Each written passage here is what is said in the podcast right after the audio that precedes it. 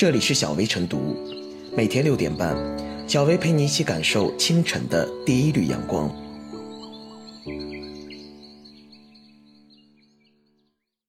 本期导言：近日，海南省海口市民王先生向媒体反映，称海口市国公馆楼下安装的意见箱太高，投递口距离地面约两米。意见箱为啥设置在这么高的地方？对此，当地东门社区副主任表示，意见箱和明细账单公开箱更换有三个月时间了，箱子安装在高处，主要是防止小朋友破坏。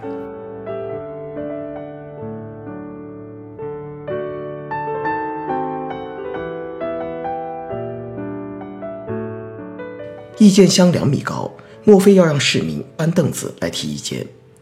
意见箱个太高，市民的意见自然就够不着。官方回应虽然看似有理，却也耐不住推敲。为了防止小朋友破坏，那就连成人也顺带着一起防范了。意见箱就是提意见的，站到椅子上才能勉强够得着意见箱的投递口。如此消足视虑，还能让市民把意见塞进去。二零一七年，随着热播剧《人民的名义》的大火，很多地方的丁义珍视窗口被集体曝光。云南省昭通市。宜良县旅游局大门外设置的意见箱高达两米多，网友直呼让达康书记出马解决。河南省郑州市社保局的窗口不高不低，让办事群众站也不是，蹲也不是。网友吐槽其和《人民的名义》演的一样一样的。不过，蹭热度的监督与整治终究不是公共治理现代化的常态。于是，各种悖逆常识与人性的服务窗口或公共标识依然我神故我在。身高两米的意见箱，显然是没有考虑到提意见的市民的身高情况，会大大浇灭公众的监督参与热情。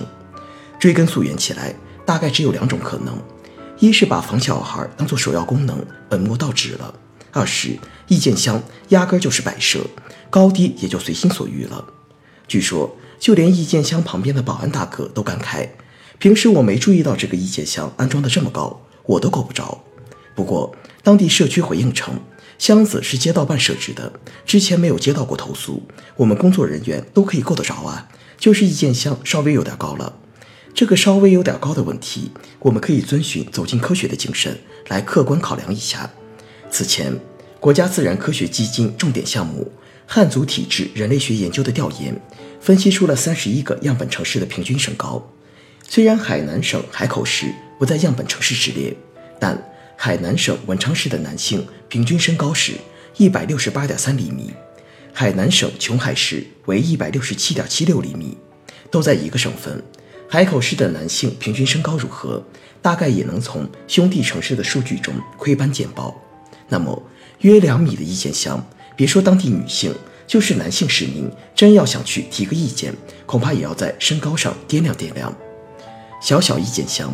起码折射了当地公共职能部门的两个问题：一是架设的时候没有走心，相关部门或单位可能只是把意见箱当成应付检查、敷衍民意的摆设，并不期望群众提意见；二是服务群众、倾听民意的态度和意识缺失。既然装了意见箱，就代表着一种寻求对话、听取建议的姿态与承诺，对此敷衍了事，很容易引起公众关于背后诚意本身的质疑。小小意见箱，既是一张作风建设的试纸，更是基层公共治理的投影。在细节上与市民近一些，再近一些，就从让意见箱沉下身子的工作开始吧。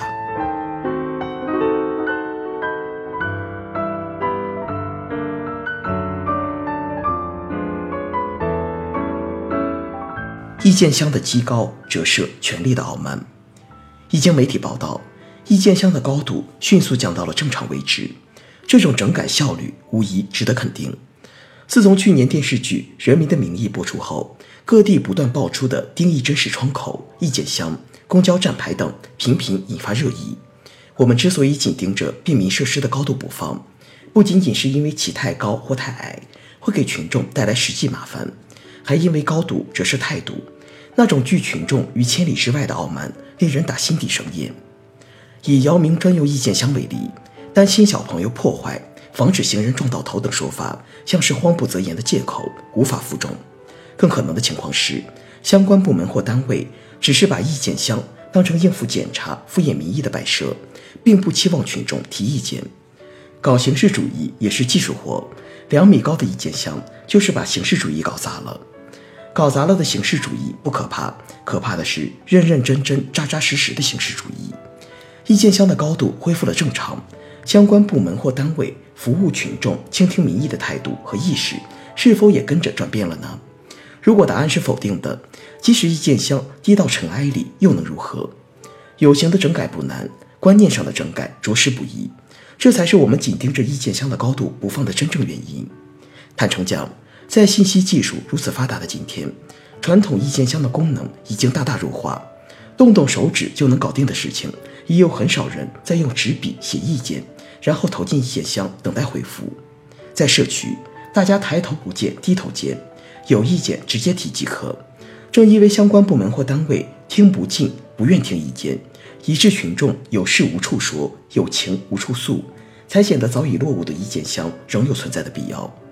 一名身高一米六九的保安说：“平时我没注意到这个意见箱安装的这么高，我都够不着。”当意见箱的存在已经引不起注意的时候，其具体的高度已不再重要，甚至是伪命题。媒体与其紧盯着意见箱的具体高度不放，不如关注民意诉求有没有表达的渠道，以及相关部门是否把群众的事当回事儿，这才是更有价值的舆论监督。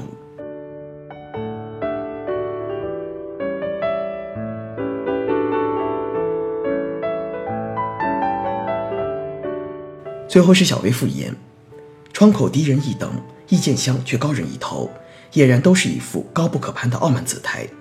本是收集群众诉求的意见箱被高高挂起后，意见箱里是没意见了，可群众却很有意见。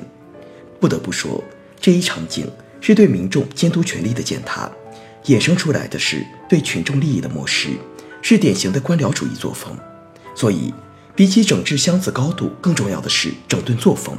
把箱子放低的同时，更要将姿态放低，真正把群众高高举过头顶，这才是走好群众路线的应有之道。